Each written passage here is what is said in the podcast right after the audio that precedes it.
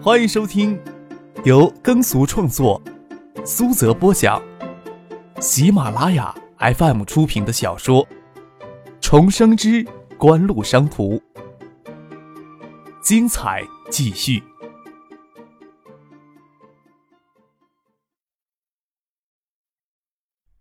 第八百三十四集。接下来酒会还有一个仪式要江敏之主持，工作人员走进来通知，张可与小叔张之飞、杜飞他们一起跟着江敏之走出了包厢。刚巧凌雪、王海素跟着几个人从旁边的小厅里走了出来。江敏之看到王海素，热情的招呼他：“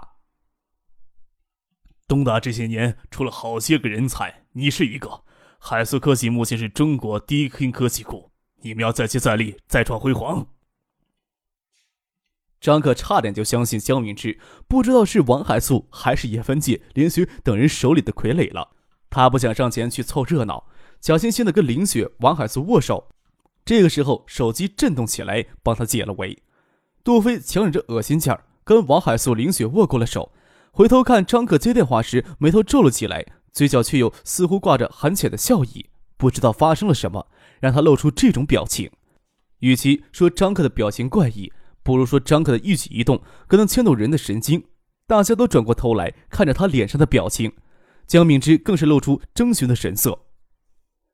没什么，微软与美国司法部之间的反垄断法对弈似乎有了新的变化，发生了一件比稻草还要轻的小事儿。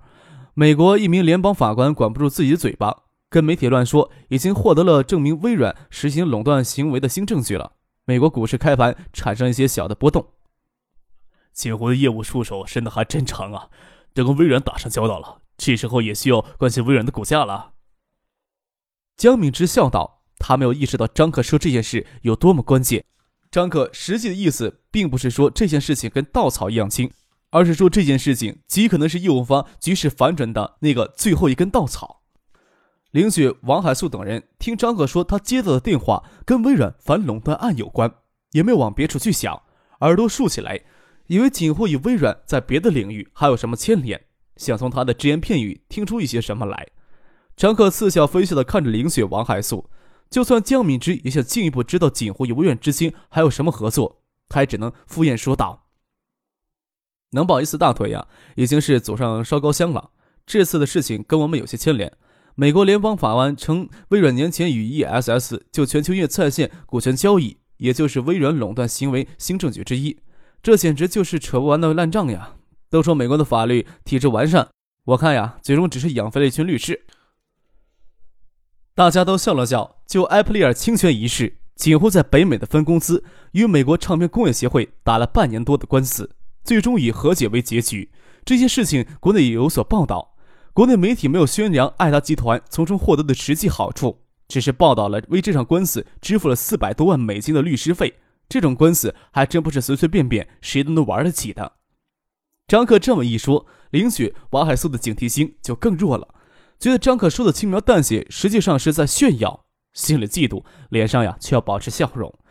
总不能让新来的省长面前失了风度吧？再说锦湖也真的是风光，虽说锦湖在媒体面前很低调，圈子里的人即使想嫉妒锦湖，也是没有资格的。我知道，ESS 就是爱达集团在海外的主要研发基地。微软以九亿美元代价从 ESS 换取了全球音乐在线百分之三十的股权。这件事情在财经界引起很大轰动呀。我也是学经济出身的，也不是很清楚全球音乐在线真有这么高的含金量吗？江敏之停下脚步，看着张克。全球音乐在线百分之三十的股权能换取九亿美元的现金，我们在国内听到也是很惊讶呢。林雪稍稍站前一步，插嘴道：“有些问题啊，我现在还不方便回答江省长您。”张克没有理会林雪，跟江敏之说道：“现在全球资本市场就网络与新科技概念股的泡沫问题，已经争论了有一段时间了。全球月在线的股权交易里，是不是存在很大的泡沫成分？有很多不同的声音。泡沫或许在未来的一段时间里会居然破灭。现在唯一能肯定的，在网络与新科技领域。”真正在基础技术上有所作为的企业，即使泡沫破灭后，也会持续成长的。王海素看了看周围的人，谁能直接跟江敏之说有些问题现在不方便回答之类的话？江敏之呀也毫不介意，脸没思索，似乎给张克后面那对空泛的谈论给吸引了。王海素看了林雪一眼，心想：张克这个时候在江敏之面前提网络泡沫是什么意思？要说国内新科技概念中增长最激进的，就要算海塑科技了。江敏之都下意识地看向身后的王海素、林雪了，这说明江敏之到东海来是做了许多功课的。即使他可能对非公开企业没有一个坚定的立场，但不代表他不需要对省内的主要民营企业有所了解。张先生的话，人听了真是茅塞顿开呀。林雪嫣然笑道：“有机会还要找张先生继续请教呢，是吗？”张克也笑了起来，说道：“我要是说呀，海素科技眼下的泡沫成分已经很严重了，你们还要跟我请教吗？”林雪差一点就要喷出一口血了，都不知道要怎么回答才好。林雪能看得出张克与江敏之之间有一种刻意的迁就与试探。这就说明了锦湖与星来的成长之间关系还处于紧张的初始期，即使关系没有进入状态，但是不会削弱张克说话对江敏之的影响力。张克的话虽然不会给媒体公开报道，但是他这句话也够海苏科技吃一壶的了。海苏科技要公开增发新股，除了获得证券会的准核，还要股东大会的批准，同时还需要将增发的新股都销售给投资者才算成功。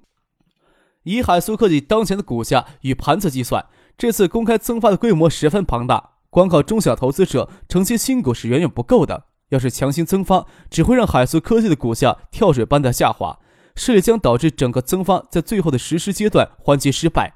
若是有这种风险预判，也没有哪家证券公司会承销海苏科技增发的新股。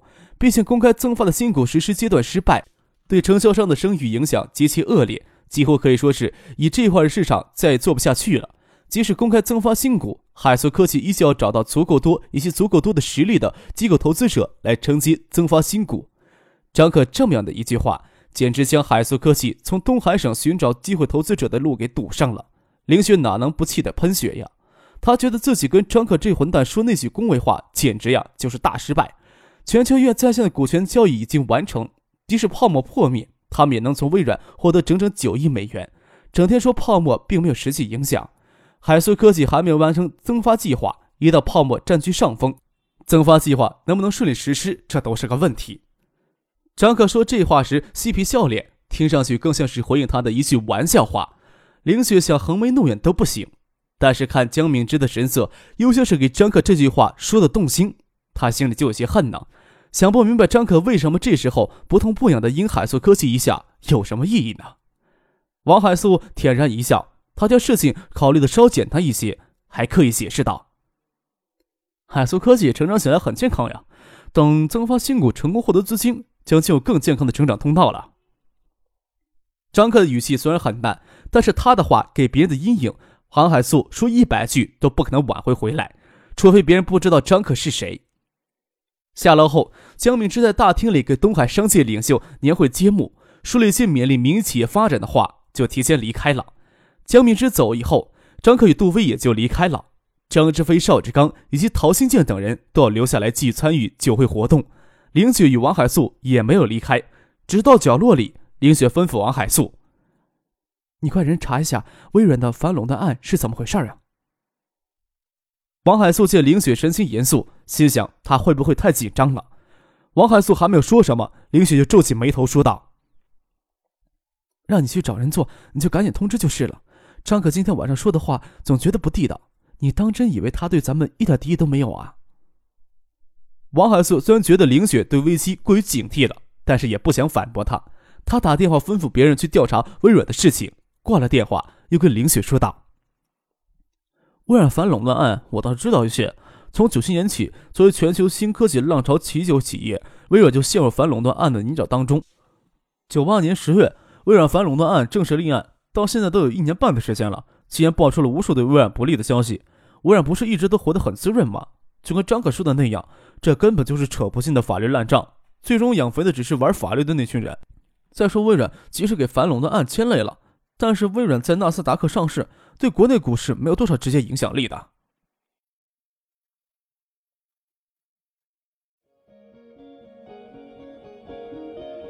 您正在收听的是由喜马拉雅 FM 出品的《重生之官路商途》。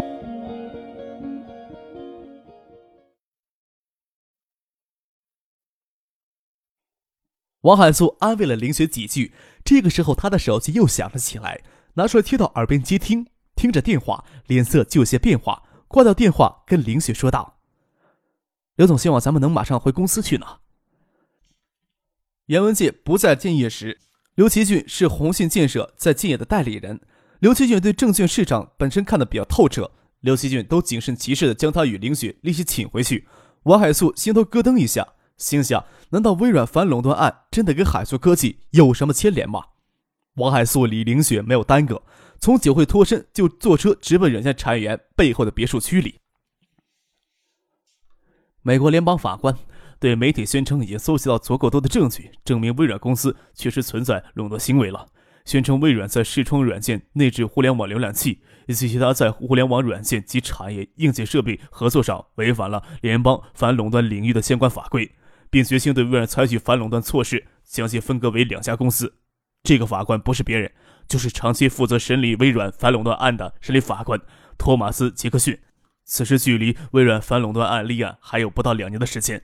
微软可以说是无比接近了被拆分的命运。上诉还没有得获得支持的话，这次判决就是最终判决。这个结局啊，绝对不会是普通民众所希望看到的。虽然微软刚公布第一年的财度季度报表公告，相比较去年有了近百分之三十的增长，但是联邦法官托马斯·杰克逊对媒体爆料为更有杀伤力。你们看看纳斯达克今天指数变化。王海素与林雪挤到刘奇俊办公桌前。昆腾在线财经报道实时展示了美国证据指数的变动，微软股价也在开盘后不久就重挫百分之五，这似乎是微软近两年来最大的单边跌幅。纳斯达克指数也受微软牵连大幅下降。新梅苑二号小楼曾经是徐学平在敬业的住所，徐学平离开东海之后，李远湖不会想着填空的刻意在敬业再搬一回家，其他人自然也不方便填进去，那栋楼就一直空在那儿。江敏之刚到东海来，陶静就只是省委办公厅，就将他安排住在那儿，算是将这栋宅子利用了起来。修剪捯饬的茂密树篱代替院墙，即使小楼庭院里更显绿意盎然。庭院里种着些树，西南角是棵银杏，还是徐学平当初住进来时亲自栽下的，已经有碗口粗细，树冠将二楼露台给掩映。江梅伸手掐了一小片的银杏叶，拿在手里细细赏玩。今天夜里的酒会上，张可对他还是三言两语的敷衍，心里多少有些不爽。他依着栏杆，看着露台里面的书房，隔着玻璃窗能看到坐在书房里正专心致志盯着电脑屏幕看着的薛明楼，微努着嘴轻叹了一口气，也不清楚为什么要叹气，将银杏叶丢下楼，走进了书房，跟薛明楼娇嗔的说道：“那个家伙随便说了一句话，你们当跟针一样捧在手里，就准备绣花用了。”这样做人会不会太累了？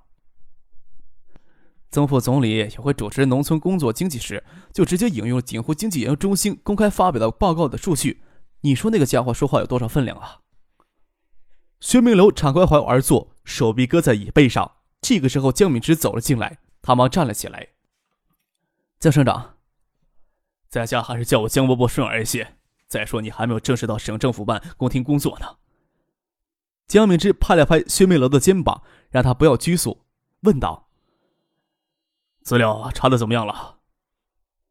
薛明楼是江敏之在经贸委的秘书，甚得江敏之的器重。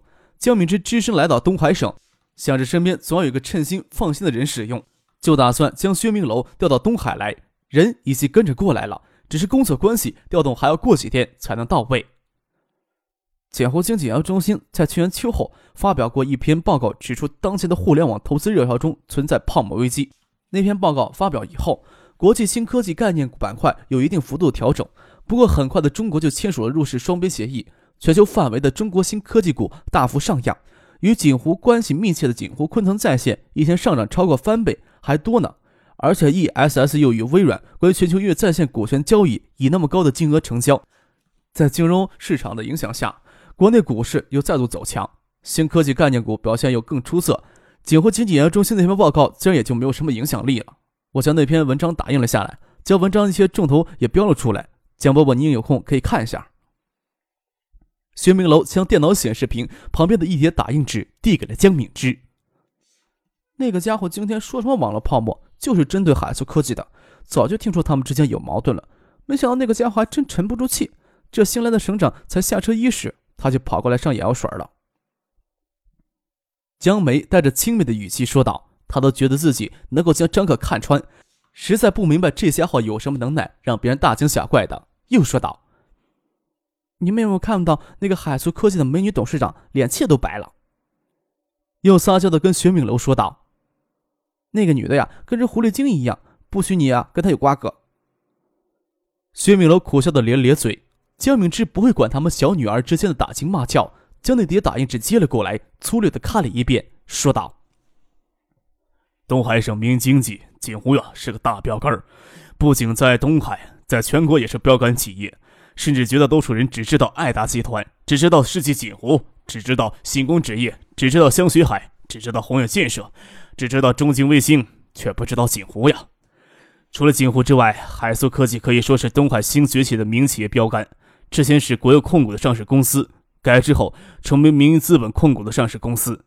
由于是上市公司，各方面的影响力也很大。咱们都知道，海苏科技是旧瓶装新酒，普通民众却不能理解。他们认为之前的上市公司国控股时为什么是一塌糊涂，给民营资本接手后就能起死回生了？无论怎么差，也都跟你沾不上边呀！要承担责任，前面的人也是一把一把的。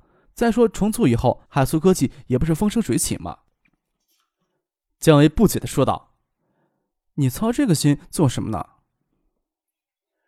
东海九七年大幅度调整高新产业的发展规律啊，从国家讨来许多优惠政策，省内的资源也尽可能往高新产业转移。从此以后，东海省的高新产业就进入高速发展的快车道。不过在此期间，真正受惠的却是民营企业，一系列的知名民营企业成长起来。这当中哪看到了国有企业的身影呀？相反，东海的国有企业在这期间非但没有趁势崛起。反而更加没落，要么给私有化，要么给收购，要么控股权发生转移。像之前底子颇厚的江鸥相机厂、建业无线电二厂、香雪海点冰箱厂等等。江敏之皱着眉头说道：“我稍稍看了下资料，海素科技的问题其实也不少。”薛明楼说了一句：“他明白江敏之的心思。今天出席东海省商界领袖年会的酒会，不过是显露下姿态。他内心深处想的是另一番模样。”虽然中央定下国企改制的基调，究竟怎么改制，意见却不统一。中央也鼓励地方与部委摸索更多的路径来。江敏之一贯的思路都是主张强化国有资本的地产的。陶进、李远湖执政的东海省确实对国有企业扶持比较消极。江敏之初到东海时就想改变现状，根本是不可能的。不要说地方上早就拧成了一团，关键的是李远湖才是东海省的一把手与定海神针，而且东海省的经济这几年飞速发展。即使有些小问题，也都给高速发展的经济掩盖掉了。至少得让东海省执行实施的政策暴露出更大的问题来，江敏之才有可能在东海省获得一些主动呢。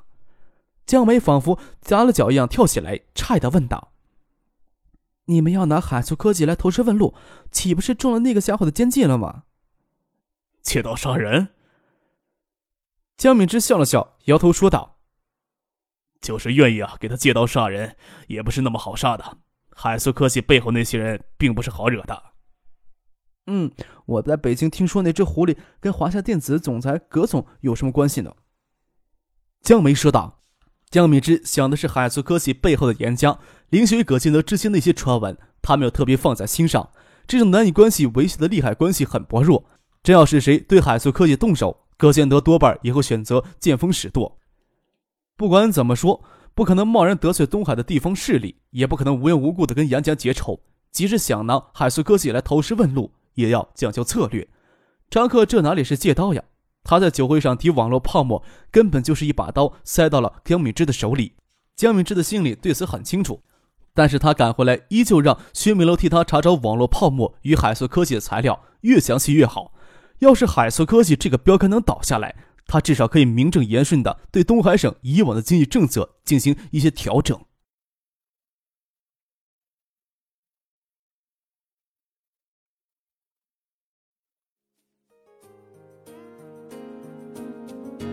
听众朋友，本集播讲完毕，感谢您的收听。